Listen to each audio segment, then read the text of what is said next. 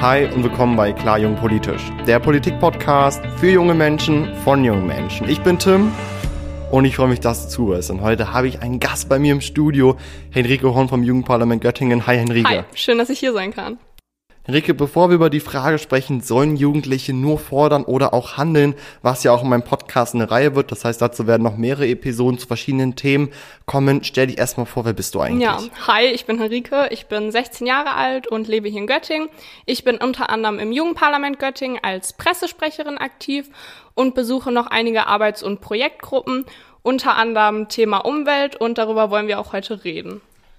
Genau, darüber wollen wir heute reden. Henrike, erstmal mega cool, dass du hier ja, bist. Ja, ich freue mich. Also Henrike, das Thema dieser Episode und auch das Thema dieser Reihe ist ja, sollen Jugendliche nur fordern oder handeln? Was denkst du? Du bist ja in der Politik selber aktiv, du engagierst dich ja auch politisch. Sollst du nur handeln oder halt eben auch fordern? Wie sieht's bei dir aus? Ja, also ich bin der Meinung, dass beides total wichtig ist.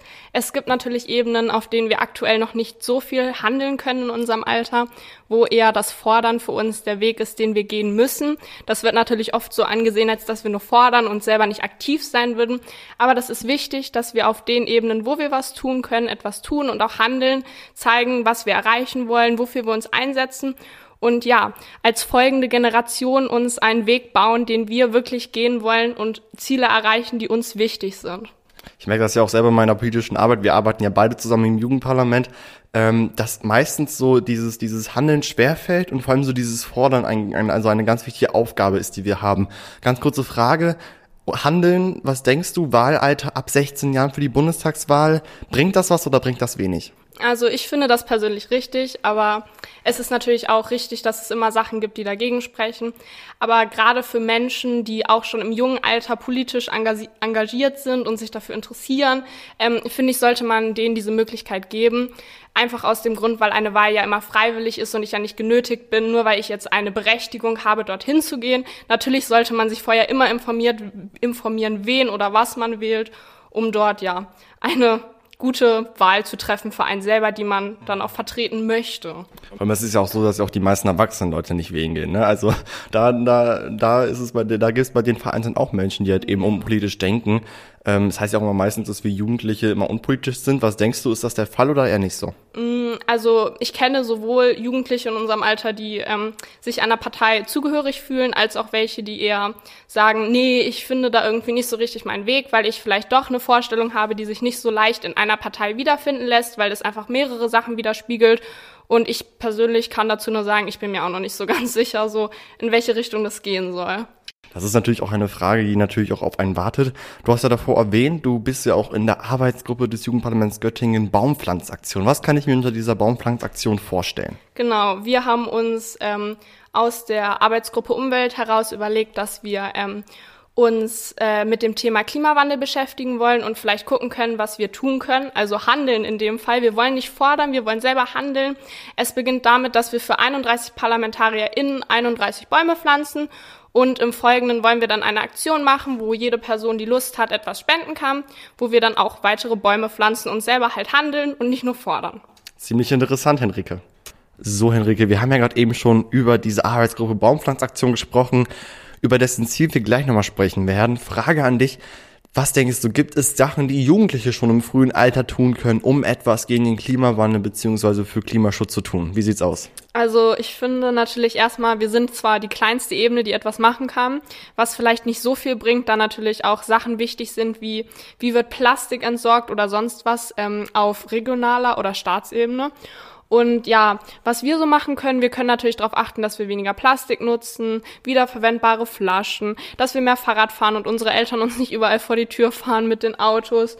Und ja, wir auch darauf achten, wen wir wählen oder wen wir unterstützen und ob dort solche Anliegen beinhaltet sind, wenn uns das wichtig ist. Mhm, vor allem zu, diese, zu dieser Sache, mit wem wir wählen, das hat ja auch viel damit zu tun, was wir dort eben gesprochen haben, dieses Wahlalter ab 16. Wenn wir das sozusagen, dieses Wahlalter ab 18 runterschrauben würden auf dieses Wahlalter ab 16, hätten auch viel mehr junge Leute die Möglichkeit, halt eben eine Partei zu wählen, der, sage ich mal, so Klimawandel bzw. Klimaschutz nicht ganz egal ist, ne? Ähm, was mir persönlich auch auf, ein, ähm, eingefallen ist tatsächlich, wenn es um sowas geht, was können Jugendliche tun, ist ja auch immer so die Abhängigkeit. Also ich kann als jetzt Jugendliche zum Beispiel, also in meinem Haus ist es so, ich kann schwer sagen, yo, ich möchte jetzt vegetarisch leben, weil meine Mutter zum Beispiel eine Person ist, die sehr gerne mit Fleisch kocht. Das heißt, mir persönlich fällt es ganz schwer. Denkst du so, diese, diese, diese Abhängigkeit noch von den Eltern ist eine Barriere oder ähm, kann man trotzdem irgendwie schon in seinem Alltag darauf achten, umweltschonend ähm, seinen Alltag zu gestalten? Also ich finde auf jeden Fall, dass das eine Barriere ist. Ähm, bei mir zu Hause habe ich das nie so wahrgenommen. Als ich vegetarisch war, gab es immer ein eigenes Essen für mich. Das ist natürlich aber auch sehr anspruchsvoll, wenn man dann immer als Koch oder Köchin der Familie zwei Gerichte kochen muss und eins ohne Fleisch. Ähm, ich glaube, das hängt sehr dann von der Familie ab, ob das gemacht wird oder nicht. Aber ich finde, dass ähm, wenn das halt nicht möglich ist, man trotzdem auf andere Sachen achten kann um was fürs Klima zu tun. Ja, vor allem das, was ich immer ganz, ähm, ganz, ganz, ganz wichtig finde, ist vor allem so der Verbrauch von Ressourcen. Zum Beispiel, wenn es ja mit Müll irgendwie zu tun hat oder so. Also ich weiß nicht, ob du es gehört hast. Es ist ja so, dass Deutschland ja sogar Müll verschifft an andere Länder, damit sie das sozusagen, ich nenne es mal, beseitigen können. Ich weiß nicht, also klingt das realistisch für dich? Ja, also ich finde, das klingt immer doch sehr irreal, weil ähm, ich finde einfach, man hat so dieses Gefühl, es kommt eine Müllabfuhr zu dir nach Hause, die entsorgt da deinen Müll in diesem Auto, mhm. aber dass das dann doch irgendwie weg verschifft wird und nicht mit diesem Auto irgendwie wohin gebracht wird, wo das ordentlich entsorgt wird, das finde ich echt schlimm. Und wenn man das sieht, dass es wirklich so Stellen in den Ozeanen gibt, wo sich der Müll ansammelt, also wirklich mehrere Tonnen, das können wir uns, glaube ich, gar nicht vorstellen. So. Und dass es dann ja meistens Länder sind, denen es ja selber nicht so gut geht, ne? Also der so zum Beispiel, was ist ich, Länder dann sind, ähm, die im schlimmsten Fall noch Entwicklungsländer sind, die noch wirklich wirklich so, dass den Müll der weit entwickelten, der privilegierten Länder wegnimmt. Von wegen wir sagen so, ja, ihr könnt unseren Müll haben, macht damit, was ihr wollt. Und dafür bezahlen wir die. Das ist irgendwie, also ich weiß nicht, irgendwie hat nicht viel mit globaler Gerechtigkeit zu tun, oder? Ja, ich finde es auch total kontrovers, dass wir irgendwie, obwohl wir theoretisch Möglichkeiten erfinden könnten oder machen könnten, das einfach verkaufen und dann Ländern geben, die vielleicht eh schwächer oder mehr Probleme in der Wirtschaft haben und ja, so unter dem Motto, wir haben das Problem nicht mehr, aber kümmert euch mal drum. Was ja. sollen die denn machen, wenn die nicht diese Möglichkeiten haben, ein System zu finden? Was sollen die machen, außer das irgendwie anders entsorgen? So. Und das ist halt eben auch das, was ich vor allem auch immer als Klimaaktivist bei Fridays for Future merke, dass ähm, Klimaschutz klar national gilt und auch national gebraucht wird, weil es, wie gesagt, Länder gibt, die natürlich mehr Emissionen austauschen, ähm, aus, austreten lassen, nenne ich es mal so, als andere Länder. Und ähm, das, was mich aber auch immer ganz, ganz schockiert hat, ist, dass ähm, tatsächlich klar die nördlichen Staaten mehr halt eben dazu beitragen, dass wir im Klimawandel sind, aber die südlichen Staaten, die Staaten, die halt weniger dazu beitragen, die sind, die am frühesten darunter leiden müssen. Und das beweist auch, dass Klimawandel tatsächlich auch international funktionieren muss. Ähm, meine Frage an dich, Denkst du, dass vor allem wir Jugendliche uns jetzt schon Gedanken müssen in der Zukunft, wenn wir erwachsen sind, wie wir damit umgehen wollen? Vielleicht Thema Führerschein erst später anfangen und nicht schon mit 16, sondern erst mit 19, 20, wenn man eigenständig wohnt? Ja, also ich finde es auf jeden Fall wichtig, dass man sich jetzt schon Gedanken macht, was man in der Zukunft vielleicht verändern könnte, weil das immer ein wichtiger Schritt sind. Wir sind dann die nächste Generation, die die Möglichkeit hat, etwas zu verbessern. Aber wir können es natürlich auch genauso gut verschlechtern, wenn wir uns nicht drum kümmern. Und ja, das mit dem Führerschein ist natürlich jetzt eine kritische Sache, weil ich natürlich meinen Führerschein auch am liebsten möglichst früh machen würde. Ja, tatsächlich. Das ist natürlich äh, immer negativ, wenn man so darüber spricht, aber ähm, nur wenn man seinen Führerschein hat, heißt es ja nicht, dass man immer unnötigerweise äh, 30 Kilometer irgendwo hinfahren muss, obwohl das jetzt nicht so notwendig ist. Also ich finde, man kann ihn machen, aber dann darauf achten, wann man dieses äh, Nutzen gebraucht. Hm. Was denkst du denn, wie ist denn vor allem so die Aufklärung über den Klimawandel? Also kommt man in der Schule da irgendwas von mit? Also ich persönlich kann dir sagen, ich bin jetzt in der neunten, du bist in der zehnten Klasse, auch wenn man das vielleicht nicht raushört aus unseren beiden Stimmen. Ähm, bei mir im Unterricht kam das selten vor. Wie ist es bei dir? Ja, also ich hatte als Naturwissen, also Naturwissenschaften als WPU-Fach gewählt. Das mhm. heißt, ich hatte im letzten Schul Schuljahr vier Stunden Physik mehr und da haben wir uns tatsächlich mit dem Klimawandel. Warte kurz, vier Stunden Physik mehr? Ja, ich hatte dann sechs Stunden oh Physik Gott. die Woche. Ich könnte das niemals. Oh, Physik, also Physik ist für mich verbunden mit Mathematik und Mathematik ist für mich Mathe nächstes ist auch Leben. nicht so meins, ja, aber das ist auch, Mathe ist auch kein Ne? Ja. ähm, wie gesagt, erzähl weiter. Ja, ähm, haben wir uns da kurz mit beschäftigt, so, aber dann kam Corona und dann hat das irgendwie doch gefehlt. Und was mir so fehlen würde, ist wirklich die Nähe dazu, weil wir reden zwar drüber, aber kannst du dir vorstellen, was 16.000 Tonnen Plastik im Meer sind? Könntest du dir jetzt irgendwas vorstellen, um dir so das visuell darzustellen? Mhm. Nee, und deshalb erkennen wir dieses Problem, also es gibt total viele Menschen, die dann dieses Problem nicht sehen, weil sie es nicht vor Augen haben. Und sobald man es dann vor Augen hat, das so sieht und weiß, was es ist, so. Und das fehlt, finde ich, total viel. Denkst du aber, das muss erst in der weiterführenden Schule aufgegriffen werden oder ist schon so eine Sache wie Mülltrennung oder nachhaltig Leben schon etwas für die Grundschule? Also ich finde auf jeden Fall, dass es auch schon was für die Grundschule ist, weil Ähm, in der Grundschule lernt man ja viele grundlegende Dinge. Ich lerne zum ersten Mal Buchstaben kennen, Zahlen kennen, so, auch wenn man Zahlen nicht kennenlernen will, aber okay. Und ähm, ja, dass man sich dort auch schon mit beschäftigt. Es muss natürlich nicht auf so einer hohen Ebene sein, aber man kann natürlich sagen, das kommt da rein, schützt diese Tiere, weil Kinder haben ja immer eigentlich total viele Verbindungen zu Tieren so. Ich glaube, das ist möglich, wenn man das so ein bisschen anpasst, auch an das Alter jeweils. Ich habe auch das Gefühl, dass es auch immer vor allem natürlich ähm, ganz wichtig ist, dass vor allem unsere Generation jetzt halt eben der älteren Generation, versuche ich es mal vorsichtig zu formulieren, den Kampf ansagt. Denn das ist natürlich die Generation, die es halt eben versaut hat, natürlich auch die, die Generation davor.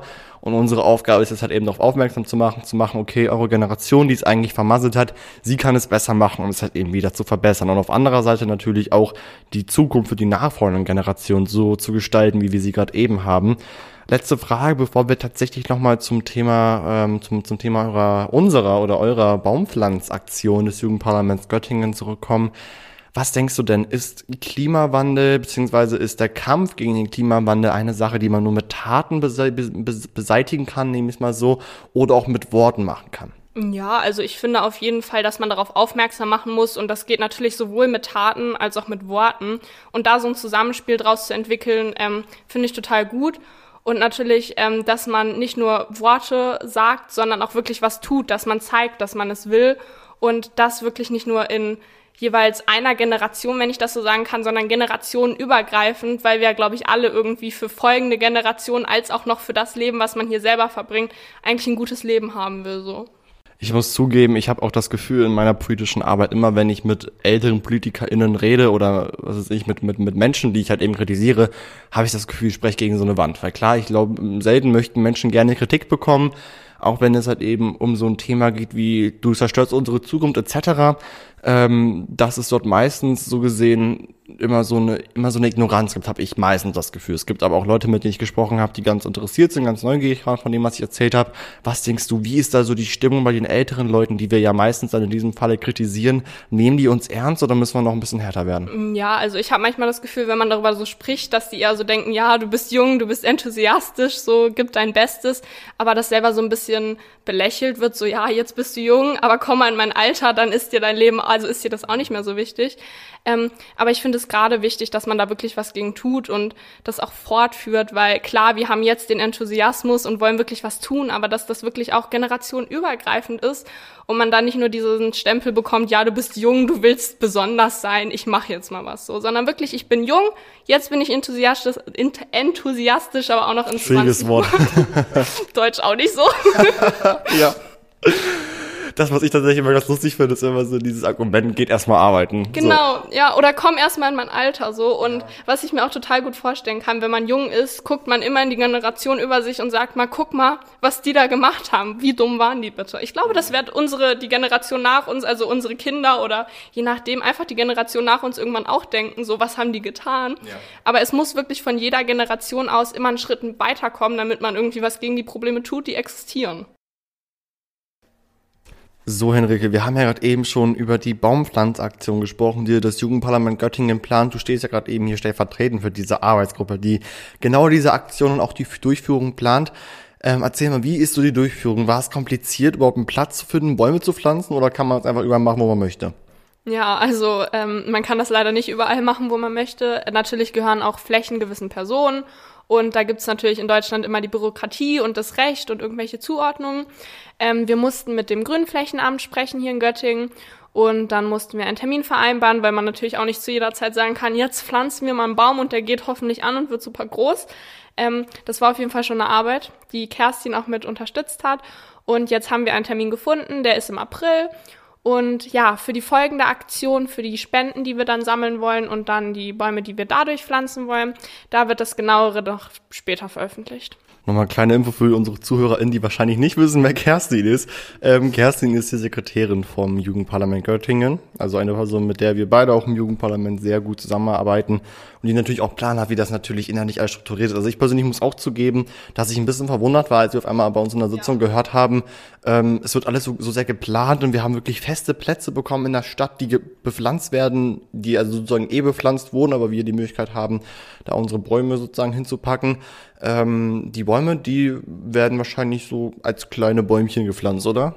Äh, ja, so ganz klein sind die auch nicht mehr. Die sind schon ein bisschen größer, aber natürlich nicht ausgewachsen. Also die werden noch an Biomasse zunehmen. Mhm. Bäume pflanzen, letztendlich ist es ja so klar, Klimawandel hat ja auch viel damit zu tun, Abholzung etc. Ähm, die Bäume, die dann sozusagen wieder die Luft filtern, gehen verloren ist tatsächlich Bäume, also hilft tatsächlich Bäume pflanzen gegen den Klimawandel wirklich oder was bewirkt es? Oder ist es tatsächlich nur eine Ideologie, die sagt, wir müssen mehr Bäume pflanzen, um das Klima zu schützen? Was denkst du? Also ich glaube, dass wenn man sagt, dass ähm, wenn wir jetzt einfach unendlich viele Bäume pflanzen, ähm, dass der Klimawandel dann zu Ende sei, dass das eine komplett falsche Aussage ist. Ähm, Bäume helfen nur uns Zeit zu geben, aber schlussendlich ähm, machen sie ja nicht alles, was wir aktuell machen, was dem Klima so schadet, nehmen die ja nicht weg. Also die Sachen, die wir einfach schlecht und falsch machen, die gehen davon nicht verloren. Ähm, Bäume pflanzen gibt uns die Zeit, bis wir vielleicht dann verstanden haben, dass diese Klimaneutralität wichtig ist, wenn wir hier auch noch in 50 Jahren leben wollen, vielleicht, vielleicht in 100 Jahren, vielleicht noch später. Ähm, ja, genau. Also das heißt, so gesehen, Bäume pflanzen ist wie gesagt nur was Kurzes, was halt eben ganz klar nicht gegen Klimawandel hilft, aber es hilft uns auf jeden Fall die Zeit zu überbrücken. Ist es praktischer, die Bäume dann in dem Fall eher im globalen Süden zu pflanzen oder in den tropischen Bereichen der Erde oder wirklich hier in Europa, Mitteleuropa? Also es gibt dort verschiedene Studien, ähm, die alle ein bisschen verschiedene Ansätze haben, aber schlussendlich wurde herausgestellt, dass es doch in den Tropen ähm, am meisten vergleichsweise zu anderen Orten bringt, da wir natürlich in den Tropen ähm, ein ganzjähriges Wachstum haben, was in hier Deutschland als Beispiel nicht möglich ist, da wir im Winter haben und im Winter natürlich die Biomasse nicht zunimmt. Ähm, das ist in den Tropen so. Das heißt, dass die dort ganzjährig die Möglichkeit haben zu wachsen und das hilft natürlich besonders. Und ja, dort haben wir natürlich auch immer dann dadurch eine hohe Wolkenbildung und dann regnet es dort viel und dort ist halt ein, ja, eine gute Möglichkeit für so einen Kreislauf. Ist tatsächlich Bäume pflanzen einfach, kann man einfach hinsagen, yo, ich nehme eine Schaufel mit, ich nehme irgendwie ein kleines Bäumchen mit und pflanze es einfach rein oder gibt es auch andere, zum Beispiel soziale Probleme in diesen Staaten zum Beispiel, die genau das verhindern, dass man genau so eine Initiative erreichen kann? Wie schätzt du das ein, Henrike? Ja, also was ich so herausgehört habe oder was sich herausgestellt hat, ist, ähm, dass in den Tropen natürlich, also dort in den Ländern dort vielleicht Korruption herrscht und schwä schwächere ähm, Organe einfach sind. Also wir in Deutschland haben hier sehr viel Bürokratie und Verwaltung und sonstiges, das ist da nicht so stark. Ähm, das muss man natürlich auch versuchen zu minimieren und sowas natürlich nicht fördern, dadurch, dass man eigentlich nur was für das Klima tun will. Also darauf sollte man dann auch achten.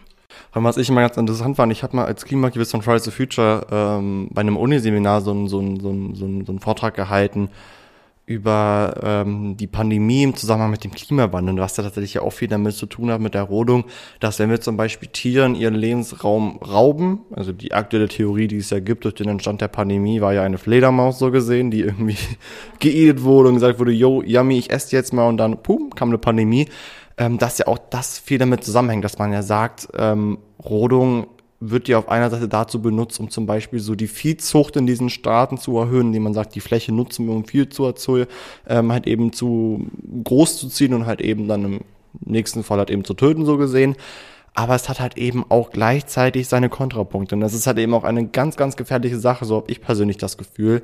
Und ähm, deswegen frage ich dich, was denkst du, ist tatsächlich so diese Bürokratie, wie sie zum Beispiel jetzt hier in Deutschland ist, wie wir sie auch selber gemerkt haben, diese Baumpflanzaktion ist ja eine Aktion, die wir zum Beispiel hier im Göttinger Jugendparlament, auch im ersten Göttinger Jugendparlament, wo wir beide angehören, schon von Anfang an hatten, diese Bäume zu pflanzen. Und jetzt haben wir knapp April 2021, knapp ein Jahr nachdem wir frisch gewählt wurden und es ist immer noch nicht passiert. Denkst du, die Bürokratie in Deutschland ist, wenn es um sowas geht, ein bisschen zu ernst?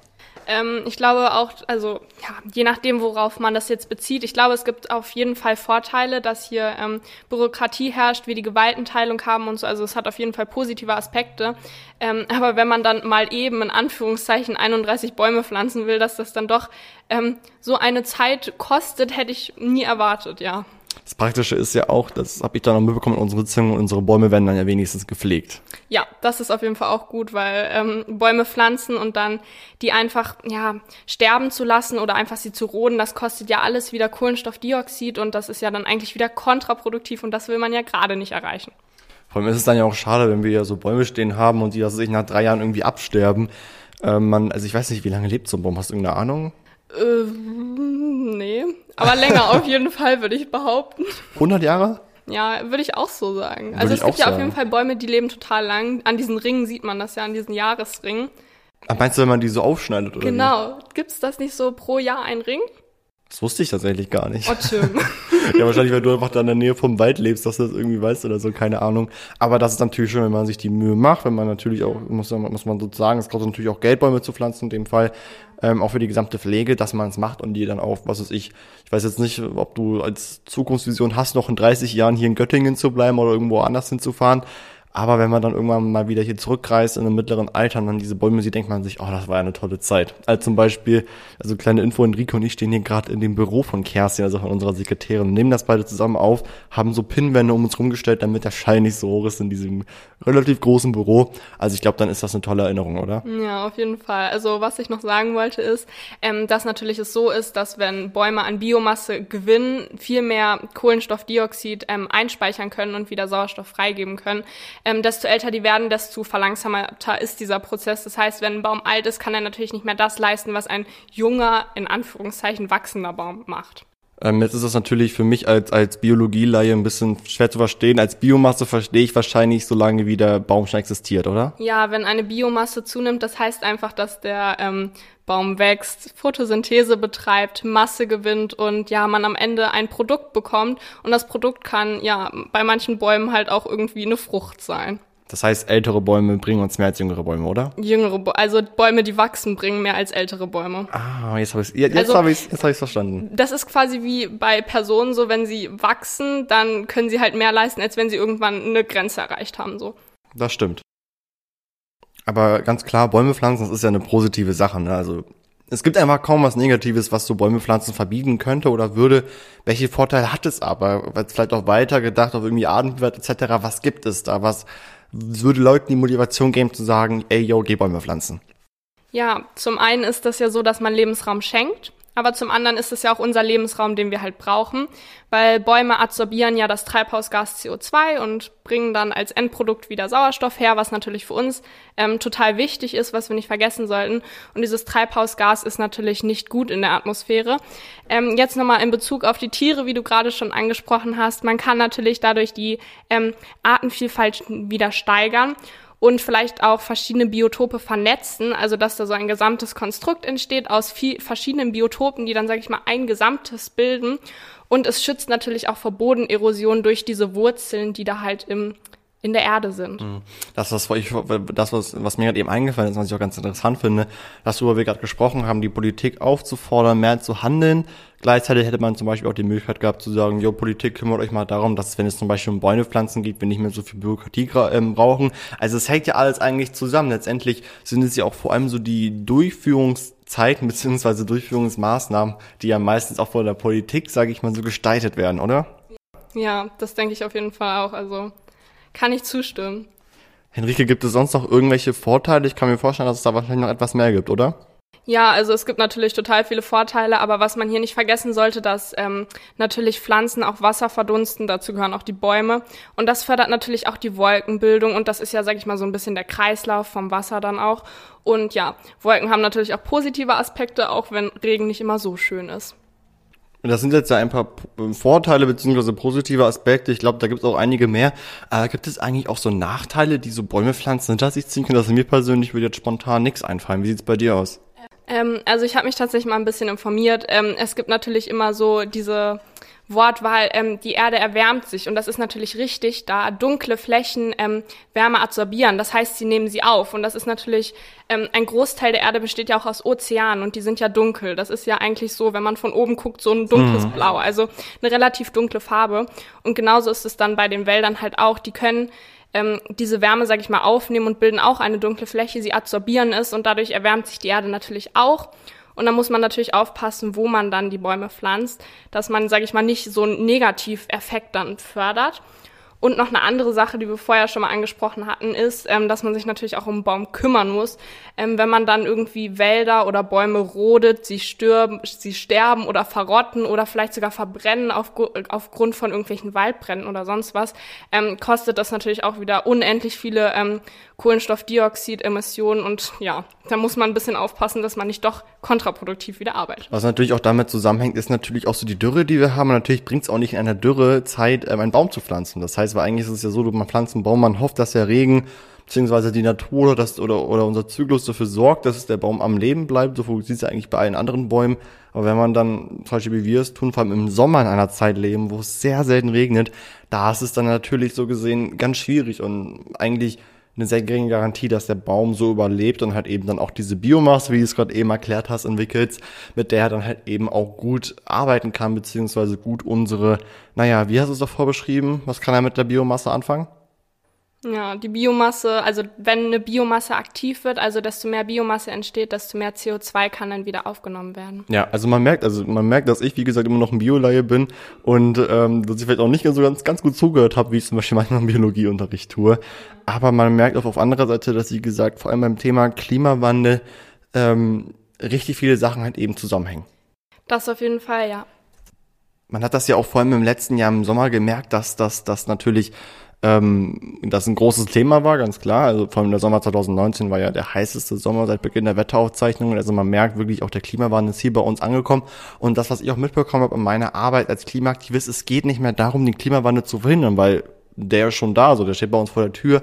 Es geht größtenteils darum, so die Folgen, die halt eben der Klimawandel mitbringt, halt eben zu lindern. Das ist das, was mich persönlich jetzt auch in der aktuellen Corona-Zeit ein bisschen ärgert, ist, dass natürlich die Corona-Pandemie selbstverständlich so, wie sie ist, wie eine Krise behandelt wird, aber halt eben dadurch die Klimakrise benachteiligt wird, meiner Meinung nach. Siehst du das auch so? Ja, also ich sehe das auf jeden Fall auch so, wobei ich finde, dass ich irgendwie, ja, also auf Corona wird sich jetzt total viel beschäftigt. Ähm, wenn ich abends mal Nachrichten schaue, dann äh, habe ich eigentlich die Hälfte der Nachrichtenzeit mindestens immer mit diesem Thema. Ähm, Klimawandel war nie so präsent davor, also hatte ich jetzt im Gefühl. Also es hatte nie diesen Stellenwert in den Nachrichten, den Corona hat aktuell. Und natürlich auch die Leute, in dem Fall halt zum Beispiel Fridays for Future, wo ich auch aktiv bin, deren Aufgabe eigentlich immer daraus bestand, darauf aufmerksam, aufmerksam zu machen, sind das halt eben durch die aktuelle Krise, durch die Corona-Pandemie eingeschränkt, weil natürlich Demonstrationen nicht mehr so stattfinden können, wie sie halt eben mal stattgefunden haben und da ich natürlich auch so der Druck auf die Politik zurückfällt. Denkst du, dass vor allem so unsere Institution, ähm, Institution wie zum Beispiel das Jugendparlament, also wir sind ja ein staatliches Gremium so gesehen, wir gehören ja zur Stadt Göttingen, dass wir da Chancen haben, vor allem die KommunalpolitikerInnen hier in der Stadt irgendwie auf dieses Thema aufmerksam zu machen? Ähm, klar, auf jeden Fall, aber ich bin der Meinung, dass man immer ein offenes Ohr dafür braucht. Also man kann natürlich viel reden, aber wenn da kein offenes Ohr ist, dann hat man da natürlich am Ende nicht viel davon. Und ich finde auch an Fridays for Future so toll, dass es halt wirklich nicht nur ähm, stadtzentriert ist, wie jetzt das Jugendparlament. Wir sind ja wirklich ein Jugendparlament Göttingen und beschäftigen uns hier mehr so auf Göttingen. Und ähm, Fridays for Future, dass da einfach so viele unfassbar, also unfassbar viele Menschen auf die Straßen zusammengehen, so, das ist natürlich deutschlandweit schon ähm, ein deutlich größeres Druckmittel als jetzt doch so ein städtisches Gremium. Und das, was mir vor allem auffällt, ist natürlich auch, dass so Institutionen wie Fridays for Future, also beziehungsweise eher politische Gruppen wie Fridays for Future oder Institutionen wie das Jugendparlament, ja auch ganz klar so das Engagement in unserer jungen Generation fördern. Also ich habe zum Beispiel, als ich jetzt in Jugendparlament gekommen bin, natürlich auch dich kennengelernt und auch andere Leute kennengelernt, mit denen ich jetzt im Jugendparlament mich gut verstehe. Aber ich natürlich auch gemerkt habe, okay, es gibt Jugendliche, die engagieren sich auf eine ganz andere Art und Weise und sind damit auf jeden Fall auch erfolgreich. Und man sieht natürlich auch immer davon so gesehen eine Scheibe abschneiden. Und ähm, das vor allem auch immer ganz wichtig ist, dass so gesehen, wenn wir so überreden, ganz klar, das, was ich mal denke, ist, dass vor allem meine Generation beziehungsweise unsere Generation natürlich die Generation ist, die später die Welt weiter tragen wird. Das heißt, unsere Generation, beziehungsweise vielleicht auch unsere Freunde sind später diejenigen, die die aktuellen PolitikerInnen später pflegen, waschen, füttern müssen. Das heißt, sie, die, damit meine ich die älteren PolitikerInnen, sind auf uns angewiesen, beziehungsweise sind später auf uns angewiesen, aber jetzt sind wir auf die angewiesen. Das macht mir persönlich immer ein bisschen Mut, wenn ich sehe, okay, es gibt Institutionen wie zum Beispiel ein Jugendparlament, wie verschiedene politische Gruppen oder auch Jugendforen, ähm, Jugendverbände, die ähm, genau das sozusagen sehen und dann fühle ich mich auch ein bisschen sicher, dass meine Zukunft zumindest von meiner Generation ein bisschen einfacher wahrscheinlich wird als jetzt die jetzige Gegenwart so weil natürlich später sehr engagierte Leute halt eben in der Politik mitarbeiten werden und ich auch gespannt bin, wie tatsächlich in Zukunft die Politik aussehen werden. Denn ich kann mir, muss ich dir einfach mal sagen, nicht mehr vorstellen, dass zum Beispiel irgendjemand mal außer Wladimir Putin Präsident von Russland sein wird. Das geht, also man ist ja also zum Beispiel auch mit Angela Merkel, also ich bin ja 2005 geboren, das heißt, ich bin mit dieser Frau aufgewachsen. Also das ist natürlich, also für mich persönlich äh, ganz, eine ganz große Umstellung, mal jemanden später im Kanzleramt zu sehen. Aber ich glaube, dass ähm, wir da irgendwie relativ gut aufgehoben sind in der Zukunft mit NachwuchspolitikerInnen. Wie siehst du das? Ja, ich sehe das auch. Also wenn da so engagierte Menschen wie du bist, dann kann ich mir das sehr gut vorstellen. Und ich finde Engagement, wenn man sich das so überlegt, man muss es sich einfach trauen, so man kann immer was erreichen, man lernt nette Menschen kennen. Also ich bin echt zufrieden damit und es ist ja einfach positiv, dass wir dann ähm, vielleicht was erreichen können und uns den Weg für die Zukunft so ein bisschen bauen und dann später, wenn wir vielleicht ein bisschen mehr Möglichkeiten haben, dann wirklich den Weg haben und den dann fortführen können. Das war ja schon ein gutes Schlusswort, Henrike. Das ist ja auch vor allem, by the way, deine erste Podcastaufnahme. Da habe ich gerade eben mitbekommen. Und auch meine erste Podcastaufnahme jetzt so im Duo, face to face. Ich hatte auch schon mal ein Telefoninterview mit Lüse Puska. Das ist ja die Direktorin der Kinder-Jugendpsychiatrie hier in Göttingen. Als ich mit ihr über die psychischen Folgen von Corona bei Kindern und Jugendlichen gesprochen habe, war natürlich nur über Telefon. Jetzt war es mit dir hier persönlich. Erzähl mal, wie fandest du es? Ja, also ich fand es auf jeden Fall toll, hier zu sein. Hat mich gefreut, hat Spaß gemacht. Und ja, finde ich total wichtig, dass man hier so darüber redet und so ein bisschen äh, die Informationen schafft, weil was mir aufgefallen ist, ich habe auch mal am Anfang, als ich so angefangen habe mit diesem Engagement, so nach so einem Podcast gesucht, wo man vielleicht ein bisschen reinhören kann und so ein bisschen über aktuelle Sachen was hört und irgendwie habe ich da nichts passendes gefunden und ich finde einfach diese ja Alternative, die du da bietest, sehr gut und sehr spannend und hilfreich. Danke auf jeden Fall. Ähm, Abschlussfrage, vielleicht hat sich deine Antwort ein bisschen geändert. Sollen Jugendliche nur fordern oder handeln? Was denkst du jetzt? Beides, immer noch. Also hat sie nicht bei dir geändert? Nein, also ich finde auf jeden Fall, nur fordern ist generell Quatsch, weil dann wird immer nur gesagt, ja, ihr tut nichts. Nur handeln, ja, wenn wir nichts sagen, können wir auch irgendwie nichts erreichen, weil wir können ja doch noch nicht alles handeln. Ich kann noch nicht mal Fahrrad, äh, noch nicht mal, noch nicht mal Auto fahren jetzt. Ich habe noch so viele Einschränkungen mit meinen 16 Jahren. Natürlich werden die von Jahr zu Jahr weniger, aber beides. Ich bleib dabei. Und du? Ich bleib tatsächlich auch dabei. Ich glaube, fordern und handeln kann eigentlich nur zusammen funktionieren, weil ähm, ich glaube aber auch, dass vor allem Handeln auch eine gewisse Art und Weise von Fordern hat, wenn man es eigentlich vorzeigt und ähm, den Leuten klar macht, okay, ich handle so und dann gleichzeitig so eine gewisse Message, äh, Message Englisch, ähm, der Forderung rauskommt. Henrike, vielen Dank, dass du hier mich in dieser Episode besucht hast. Ich glaube, das wird nicht die einzige Episode sein, wo man deine Stimme hören kann. Danke, dass du hier warst. Und ähm, nach dieser Episode, was machen wir? Wir holen uns eine Pizza, ne? Ja. Weil wir ein bisschen hungrig sind gerade und natürlich die Aufnahme. Ähm, abbauen müssen wir noch. Wir müssen auch noch unser abbauen. Unser schönes Studio. unser, Profi unser professionelles Studio abbauen. Wie gesagt, vielen Dank, Henrike. Dankeschön. Und ja. ähm, wir hören uns. Bye.